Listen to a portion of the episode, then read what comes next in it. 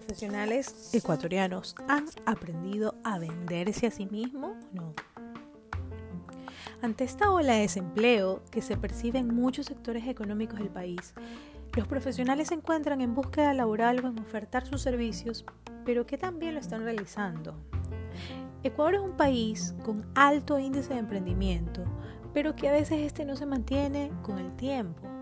Es claro que el factor clave está en la perseverancia y en el desarrollo de habilidades comerciales, junto con otras cualidades adicionales que a diferencia de países vecinos en los que la calidad del servicio, atención al cliente y niveles de ventas se identifica en todo tipo de condiciones y niveles socioeconómicos.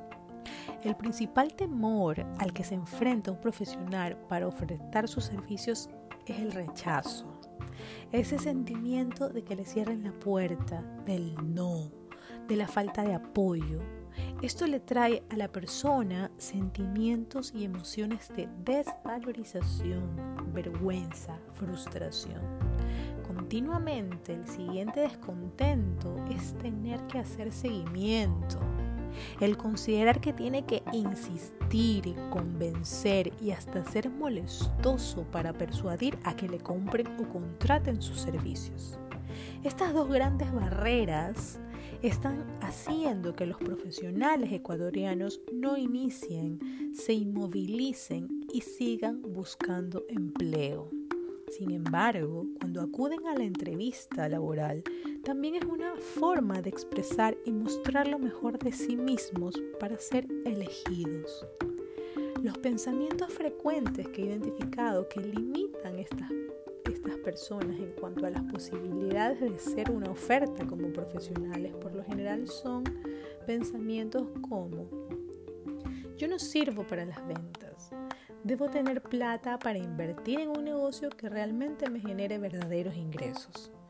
Con tantos profesionales haciendo y ofreciendo lo mismo y más barato, ¿para qué me voy a involucrar yo en eso?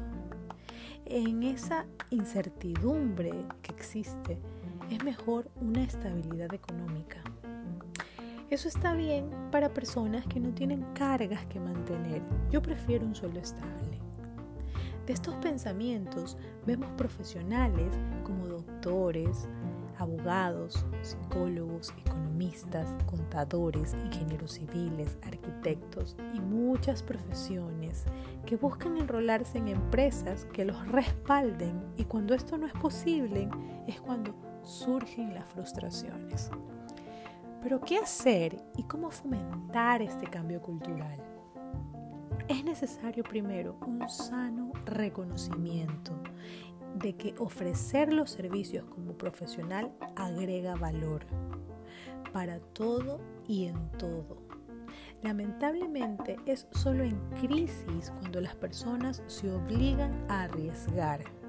La carencia, la necesidad permiten que las personas no sientan vergüenza en vender sus propios servicios conocimientos o productos.